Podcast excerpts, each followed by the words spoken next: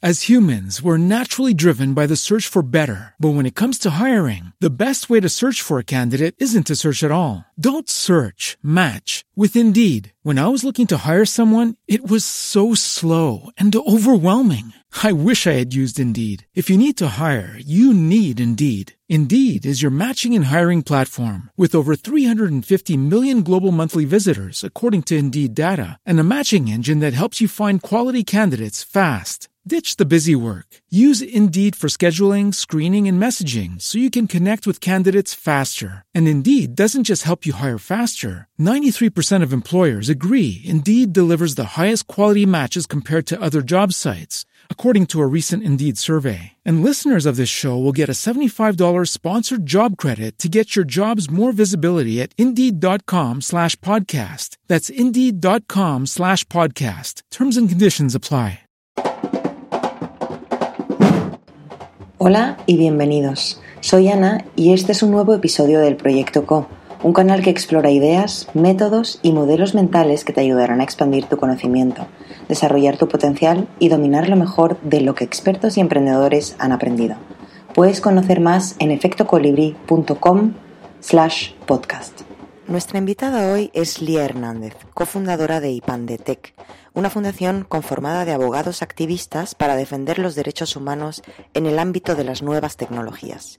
En este episodio conversamos sobre casos en los que nuestra privacidad como individuos es violentada, herramientas alternativas y buenas prácticas para cuidar nuestra privacidad. Los temas a tener en cuenta como emprendedores sociales al usar las redes sociales y mucho más. Hola Lía, es un placer estar aquí contigo y poder compartir con Efecto Colibrí. Cuéntanos, ¿cómo están afectando las nuevas tecnologías a los derechos humanos? Muchas gracias a ti por tomarnos en cuenta para esta entrevista. Pues básicamente creo que la tecnología y las nuevas tecnologías ya han sido creadas como para facilitar la vida al ser humano, han sido creadas para ayudarte en tu entorno laboral, personal, profesional, en nuestra, nuestras actividades cotidianas. Sin embargo, el exceso o el incorrecto uso de la misma hace que se violenten muchos derechos fundamentales de los individuos y de los cuales a veces, muchas veces no nos damos ni siquiera cuenta de por qué están siendo violados. Creo que un uso incorrecto de la tecnología por un individuo puede crear la conciencia de que no pasa nada, lo estoy utilizando bien y sin embargo estás haciendo una violación a los derechos humanos de un tercero. Entonces hay que tomar en cuenta esto de que como todo toda creación del hombre se puede utilizar para hacer cosas buenas o para cosas malas. Y lastimosamente la tecnología también se está utilizando para fines no tan buenos. ¿Y cuáles son estas nuevas tecnologías de, de las que hablas? ¿Y ¿Nos podrías dar un ejemplo de cómo, cómo se están usando de manera negativa para, y sin respetar los derechos humanos? Te podría dar un ejemplo y es un problema que en mi región Latinoamérica en los últimos cinco años ha estado muy latente. Eh, cuando se crearon los tipos de cámaras de vigilancia o se crearon estos softwares para eh, localizador de llamadas o localizador de dispositivos eh, de comunicaciones, siempre se hizo con un fin de, mantener, con el fin de velar por la seguridad ciudadana de los ciudadanos, valga la redundancia. Sin embargo, con el pasar del tiempo, estas empresas de tecnología han utilizado esa excusa de la seguridad ciudadana para crear softwares o dispositivos que lo que hacen es atentar o contra nuestra privacidad. ¿Cuál es el típico ejemplo de esto? Los software de vigilancia masiva. Y que estos software de vigilancia masiva son adquiridos por nuestros gobiernos que los utilizan supuestamente, son adquiridos por el gobierno para fines de seguridad ciudadana, pero lo que hacen es controlar la vida de aquellas personas que están políticamente expuestas, como lo son los miembros de la oposición, como lo son periodistas, como lo son activistas o defensores de derechos humanos. Se han gastado millones de dólares los gobiernos que podrían destinar a la educación, a la salud, y sobre todo en Latinoamérica, que el sistema de salud no es como en España, por ejemplo. En software de vigilancia masiva que consisten en que te manden un SMS o te manden un correo electrónico y tú piensas que es algo que tú estás trabajando porque es como una palabra clave de lo que te relaciona a ti. Es como que te mandaran a ti un SMS que dijera colibrí y tú piensas que tiene que ver algo con tus podcasts. Y tú lo abres y se instala un malware en tu dispositivo, ya sea móvil o en tu computador, y te espían. Entonces, ¿se podría decir que son estas empresas tecnológicas que se están empezando a liar con los gobiernos o quiénes son también otros actores que están eh, claro, son estas empresas que de una manera u otra lo que hacen no es utilizar la tecnología para un fin sea respetar las garantías fundamentales de los individuos, porque es su negocio, es un nicho de negocio, se respeta, tienen un nicho de negocio, pero ese nicho de negocio está tentando los derechos humanos. Y los derechos humanos nos, nos, corresponden a todos, porque tú puedes ser una empresa, tú puedes ser una organización, pero ¿por quién estás compuesto? Por personas, por individuos. Y esas personas tienen derechos como un ser que son. Entonces, estas empresas hacen eso. ¿Y, qué medidas se están tomando? ¿Qué se puede, qué, ¿Cómo se podría solucionar esto? ¿Existen mecanismos legales que nos podrían ayudar a solucionarlo? Pues existen mecanismos legales y mecanismos técnicos y sobre todo está el tema de saber utilizar la tecnología de una manera segura y consciente. Siempre suelo decir en talleres o eventos que realizamos que, ay, que mi foto del Facebook me la han compartido. No, todo lo que compartes en Facebook tú tú tienes que tener en cuenta que si no quieres que alguien te lo comparta, no lo compartas tú. La mejor herramienta, el mejor elemento es la prevención, para luego no lamentar. Entonces, ¿qué solemos recomendar? Solemos recomendar muchas medidas de protección para eh, herramientas, para instalar en tu móvil, en tu ordenador, y que son de gratuito, son de descarga gratuita y uso gratuito y enseñarle cómo utilizarlo. El tema de tapar tu cámara del ordenador, por si acaso se te enciende, no sé si te están espiando o algo. Cuando, se te encienda, se te enciende la luz también, ¿no? Exactamente, pero la luz se enciende tan rápidamente que tú puedes si no, darte no darte cuenta. O luego el tema de utilizar como, como aplicación de mensajería instantánea un Signal y no un WhatsApp o un Telegram. Telegram que fue el la aplicación de mensajería más segura ha pasado a ser no tan segura y ahora eh, los porque ahora cuáles son porque ya han sido ya ha sido vulnerada. Todo el mundo tenía mucha fe en Telegram y ya ha sido vulnerada. Luego ahora WhatsApp ha establecido este mecanismo de cifrado que cada cuanto se renueva y que está muy bien pero luego existe una luego existe una aplicación como Signal que es aún más segura y los mensajes se suelen borrar después de determinada cantidad de tiempo ah, para que no sean espiados. O Las herramientas, muchas veces hay muchas herramientas para, para seguridad digital que son desarrolladas por organizaciones sin fines de lucro cuyos temas son proteger la privacidad en el entorno digital de los individuos. ¿Cuáles Entonces, son estas Te voy a mencionar organizaciones como Mozilla Foundation, que tiene el navegador eh, Firefox, y luego también tiene el administrador de correo Thunderbird, que puedes mandar mensajes cifrados con llave pública y llave privada. Y luego está una organización estadounidense basada en San Francisco que se llama la Electronic Frontier Foundation, que ellos crean tipo extensiones como de Privacy Batch que puedes instalar en tu, en tu navegador, como en el Google Chrome, y, y, te va bloqueando todas las hats o toda la publicidad que o está, te, te va engañando un poco al algoritmo ese que mientras navegas le comunica luego a las redes sociales qué es lo que a ti te gusta para luego sugerirte publicidad de lo que a ti te gusta y que tú le has dicho a la red social que te gusta porque has dado un like o te has metido en una página web y así. Entonces, y por ejemplo, DuckDuckGo, ¿qué tal? DuckDuckGo, no recuerdo quién fue el que, eh, la organización que lo desarrolló, pero también ha, hecho, ha sido realizado por activistas y lo principal de DuckDuckGo es que DuckDuckGo te permite navegar y no dejar rastro. Es, una, es un buscador que las cosas que tú quieres que te aparezcan de primero en la búsqueda no tanto te aparecen. En cambio Google sí. En Google tú pones algo y te aparece lo que tú quieres, lo que tú quieres encontrar de primero te aparece de primero en la búsqueda. Pero tú hay cosas que a veces no encuentras que en Google sí se encuentran. Ok. Claro, pero entonces para hacer una búsqueda puntual te puedes meter en Google. Claro. Y cómo, hablando de Google, ¿cómo, cómo ves el tema de Google y del uso de la el uso o el abuso de, de la data que está capturando? Casualmente estaba viendo hoy un programa de eso en la televisión eh, las redes sociales, los dispositivos, las páginas web, los navegadores y demás, todas estas cosas que utilizamos no son gratis. Todas pagamos con nuestra data. Cualquier movimiento que demos, ellos lo utilizan para hacer desde estudios hasta, desde estudios de mercado hasta sugerirle a empresas que, que, pueden, a qué público le pueden llegar y qué público no. Eh, nosotros trabajamos muy de la mano con empresas como Google, Facebook y Microsoft para América Latina y el Caribe, sobre todo en Centroamérica. Y sí te voy a decir que cada vez que hay una política de privacidad en el mundo que se debe renovar, como por ejemplo fue el caso de la GDPR en el mayo de este, de este año, Google fue el primero de esas redes sociales o de esas empresas tecnología, big empresas de tecnología, que mandaron un comunicado y comenzaron a decir cómo ellos iban a actualizar todas sus políticas de privacidad en el tema, la, la, la, la, la, la, la, la. Entonces, eh, que, están, tomando que están, tomando medidas, todos toman medidas, todos toman medidas, pero luego es un negocio. Imagínate que Google o estas empresas comienzan a cobrar por el uso de las... La gente no va a querer usarlo. Hay mucha gente que tú le dices y me dice, no me importa que me sugieran publicidad, mejor. Entonces, eh, creo que es mucho más la gente que es mucho más la gente que no le importa a la gente que sí, le, importa, le agobia, que le estén sugiriendo cosas que, nos, que no quieren ver, aunque son sus gustos. No vamos a demonizar a estas empresas, no, no es que son malas ni nada. No, hacen un trabajo, también tienen muchos planes sociales y demás.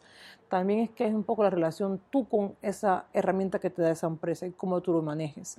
si, si tú no quieres que ellos te lleven o tener una información que no es tuya, intenta publicar la menor cantidad posible que te pueda localizar, que te pueda ubicar o identificar. Porque eso es lo que, en, eso se basa la privacidad de las personas. Esos datos que tú tienes que son identificables, no los expongas en un medio que no quieres. Ya es suficiente tenemos con que los gobiernos, las administraciones públicas administren nuestra información y la utilicen porque si yo expongo mi información, o sea, hubo un tiempo en el que Facebook te pedía poner tu número de celular en la, en la, en la aplicación y la gente lo ponía. No es obligación, no es obligación que lo pongas, pero la gente lo pone porque la gente cree que mientras más casillas llenes, más, más, visibilidad, más visibilidad vas a tener o a lo mejor mejor utilizas la herramienta, ¿sabes? Y no es así, lastimosamente no es así. Sí. Y mm, em, sí, porque eso me lleva a pensar un poco también en todo el programa que tiene Facebook para las, eh, para las empresas, ¿no? Eh, y como ahora estamos dirigiéndonos a emprendedores sociales, em, el hecho de tú tener tu, tu, página de Facebook para tu empresa em, y postear ahí contenidos de tu empresa, eh, ¿qué, qué, em, qué, implicaciones tiene eso en, en el tema del de, ownership o de quién es el dueño de esa información? Si ahora, por ejemplo, yo hago un blog post y lo publico en Facebook, em, ¿sigue siendo mío? ¿Pasa a ser también de Facebook? Estas herramientas no son gratis porque en sus políticas de privacidad señalan que la información que tú dejas a su disposición son información que, eh, que pertenece a, ellos. O que a lo mejor no pertenecen porque en el tema de protección de la información de los datos hay diferentes, hay diferentes categorías de, de sujetos y uno está el titular del dato que eres tú, tú siempre vas a ser el titular del dato, o sea, es tuyo pero luego quién puede hacer o no hacer cosas con tus datos, tú sabrás quién es porque tú le das un consentimiento. Hasta el momento de loguearte y de darle ese clic, tú le das consentimiento a que ellos puedan hacer uso de esa información para lo mejor para alguno de los fines de su empresa. Llámese estudios de mercado, ya mandes enviárselo a alguien, mandes sugerírselo a alguien o no.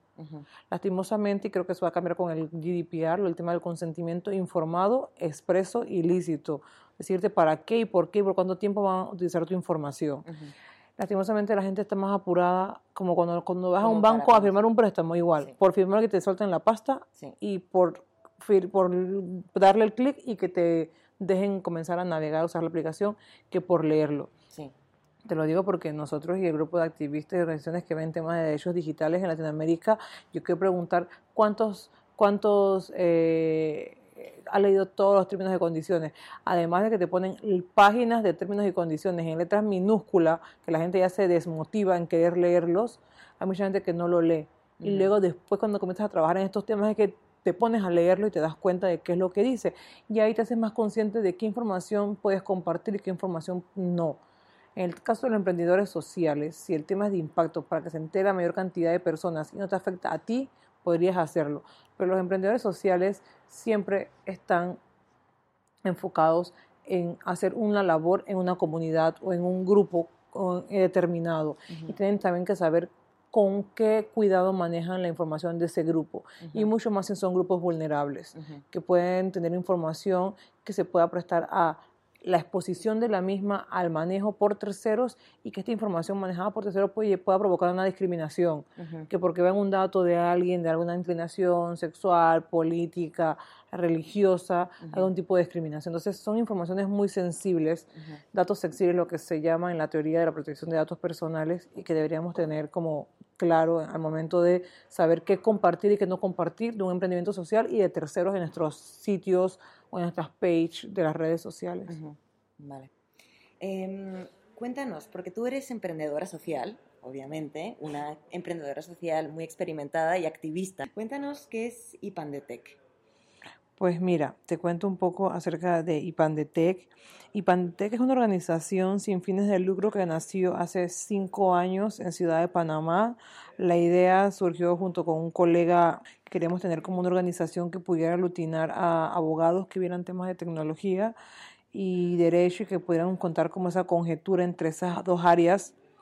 Y por, yo había estudiado una especialidad en Europa en estos temas, tenía como interés en seguir dedicándome a ello sin embargo, eh, es muy difícil poder tener abogados o tener un gremio de abogados que se dedican al tema de nuevas tecnologías si no tienes en el país leyes que puedas aplicar al tema de derecho tecnológico. Entonces, Ipandetec básicamente es una organización eh, que busca sobre todo eh, promover el uso y regulación de las tecnologías de la información y comunicación y la defensa de los derechos humanos en el entorno digital. ¿Y cómo lo hacemos? Lo hacemos a través del análisis legislativo de leyes, lo hacemos con el seguimiento también de las leyes, lo hacemos con monitoreo, eh, qué está pasando en Panamá, en Costa Rica, en Guatemala, en el resto de Centroamérica y a la vez lo hacemos eh, también con incidencia en estos temas. ¿Cómo hacemos incidencia? Dando talleres, charlas eh, a personas para que sepan qué es esta tecnología, cómo se hace, cómo se come, eh, cómo se relaciona entre el derecho, la tecnología y tu derecho como ciudadano. ¿Y quién, quién es el público que, que va a esas charlas? Pues en realidad público en general, muy abierto. Hay veces que hacemos talleres enfocados a diferentes sectores y sobre todo lo hacemos como esos sectores sean sectores más vulnerables a tener un pequeño tipo de, de mal uso o, desconocimiento al tema de la tecnología, porque por ejemplo este año hemos hecho talleres de seguridad digital y han sido enfocadas a sectores vulnerables en Panamá y esto han sido las comunidades afrodescendientes, las comunidades indígenas, periodistas, la comunidad LGBTI.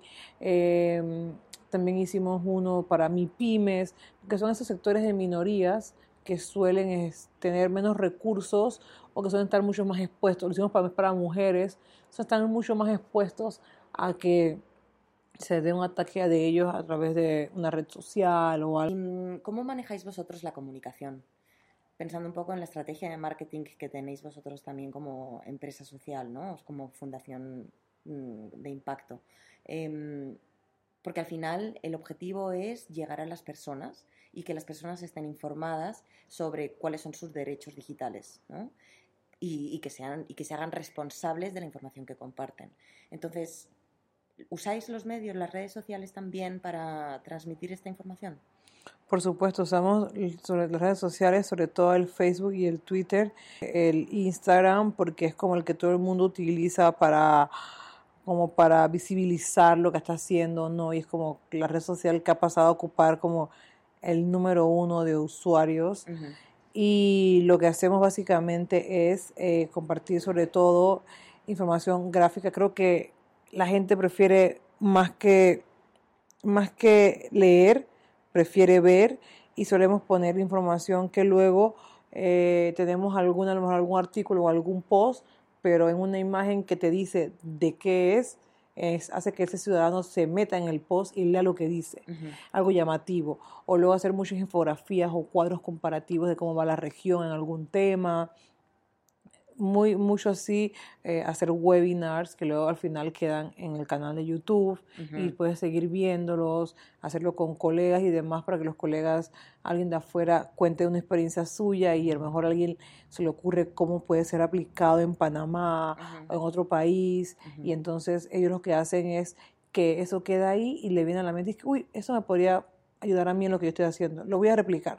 Y tratamos de que también sea, de que también sea eh, una comunicación eh, orgánica, pagando la menor cantidad, la menor cantidad de, de, de, ads o publicidad pagada en estos medios. De hecho, eh, tenemos un, una especie de ayuda de Twitter en que ellos apoyan a organizaciones y estas organizaciones lo que hacen es eh, tener una campaña o algo con un mensaje positivo y entonces con esos posts solemos llegar como a mayor población. A veces nos dejamos llevar mucho por los likes, cuando los likes solamente es como la percepción de alguien, pero de alguien que te sigue pero a veces mucha gente que no te sigue también le llega tu mensaje y lo ve, pero que no le den like no significa que no están de acuerdo con eso. Lo importante es que la gente le llegue, le alcance. Y yo creo que yo también soy un poco de las personas que se van a llegar por los likes, cuando al final vale más el alcance a la aceptación.